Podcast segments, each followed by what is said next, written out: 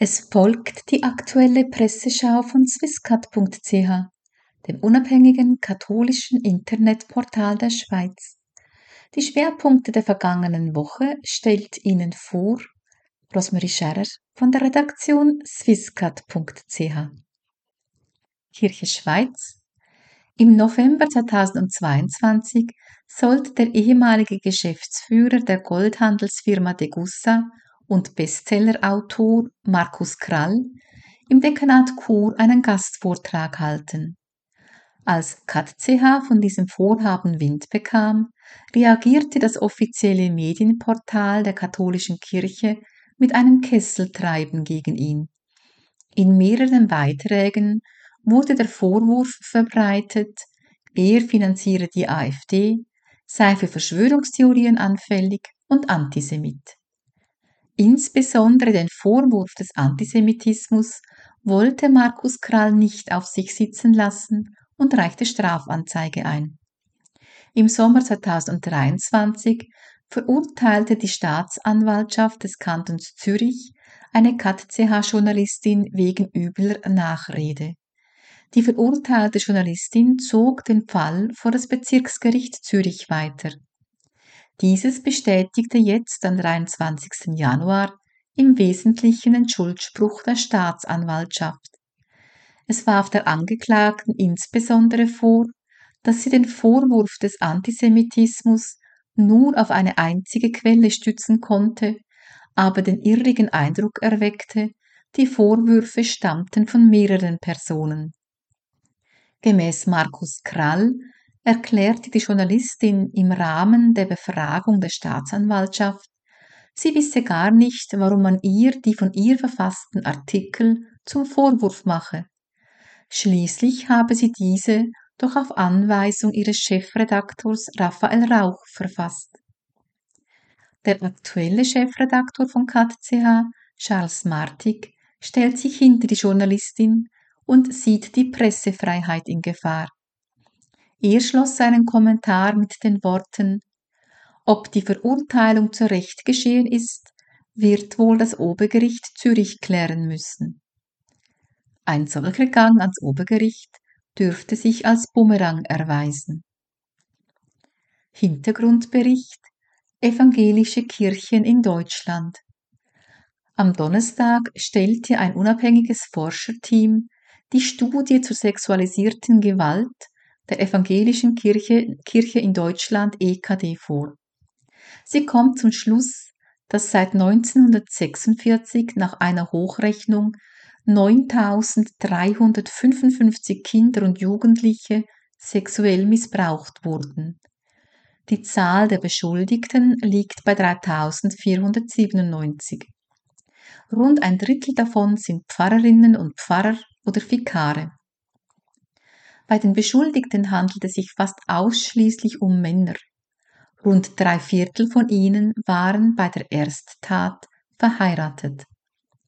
Rund 64,7 Prozent der Opfer waren männlich, 35,3 Prozent weiblich. An der Pressekonferenz zog die kommissarische Ratsvorsitzende der EKD, Bischöfin Kirsten Feers, die Bilanz, wir haben täterschützende Strukturen. Im Unterschied zur Studie, welche die katholische Kirche in Deutschland 2018 vorgestellt hatte, wurden bei der Studie der EKD auch Taten ehrenamtlicher Mitarbeiterinnen und Mitarbeiter untersucht und die Einrichtungen der Diakonie einbezogen. Auch beteiligte sie Betroffene stärker. Swisscat fragte bei der evangelisch reformierten Kirche Schweiz nach, ob sie ebenfalls eine Studie plane. Frank Worps, Leiter Kommunikation ad interim, erklärte, der Rat Evangelisch Reformierte Kirche Schweiz prüft hierfür gemeinsam mit, mit den Mitgliedkirchen eine Studie mit einer offenen und belastbaren Bestandesaufnahme über Fälle in der Vergangenheit erstellen zu lassen. Die Studie der evangelischen Kirchen in Deutschland zeigt, wie eine solche Studie angelegt werden kann. Die Präsidentin der evangelisch reformierten Kirche, Rita Famos, hatte erst kürzlich wieder erklärt, dass die reformierte Kirche weniger anfällig, anfällig für Missbrauchsfälle sei als die katholische Kirche. Eine Fehlanzeige, wie nun die Studie der EKD auf eindrückliche Weise belegt. Wir bleiben in Deutschland. Der Deutsche Verein Ökumenische Arbeitsgruppe Homosexuelle und Kirche hat eine Studie veröffentlicht, die Verstrickungen des Vereins mit pädosexuell interessierten Einzelpersonen und Organisationen untersuchte.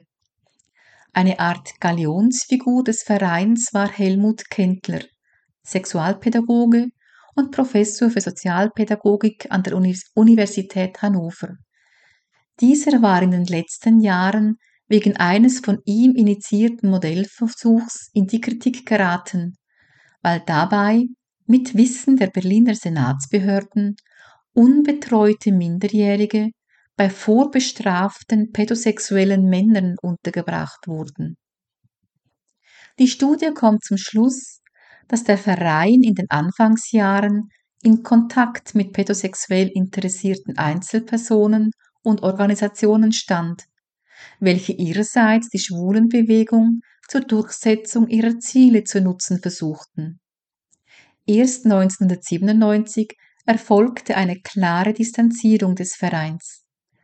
Die Frage, inwieweit pädosexuelle Praktiken innerhalb der ökumenischen Arbeitsgruppe Homosexuelle und Kirche oder ihres Umfeldes selbst verbreitet waren oder angebahnt wurden, kann die Studie nicht beantworten.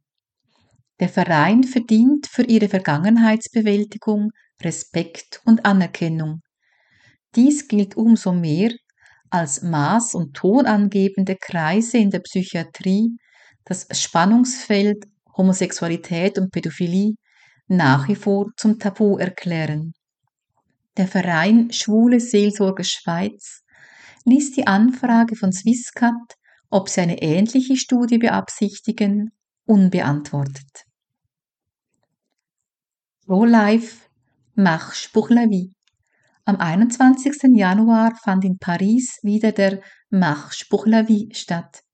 Dieses Jahr erhielt er eine unmittelbare Brisanz durch das Bestreben der Regierung, ein Recht auf Abtreibung in die Verfassung aufzunehmen und die Sterbehilfe zu legalisieren.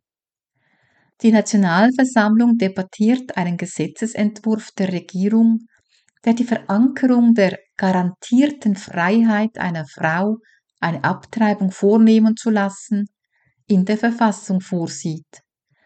Sollte jetzt die Nationalversammlung und im Februar der Senat diesem Gesetzesentwurf zustimmen, würde am 5. März eine gemeinsame Tagung aller Mitglieder der Nationalversammlung und des Senats in Versailles einberufen.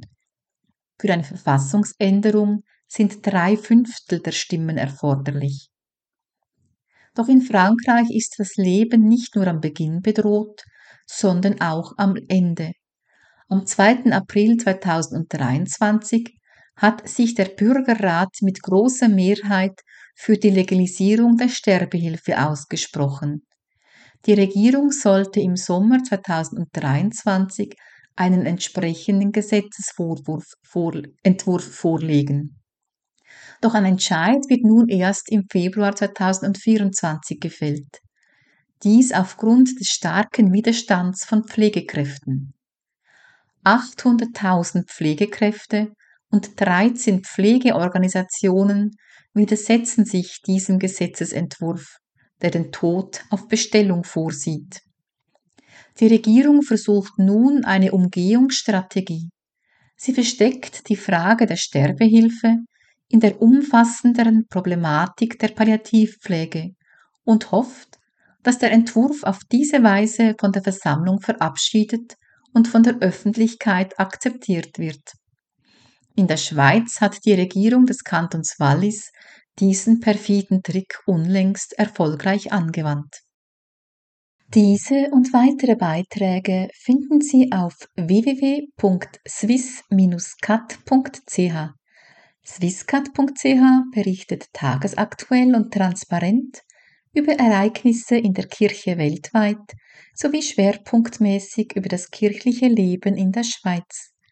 Die Presseschau von swisscat.ch ist auf Radio Gloria jeweils samstags um 8 Uhr und 12.15 Uhr zu hören, sowie sonntags um 16 Uhr.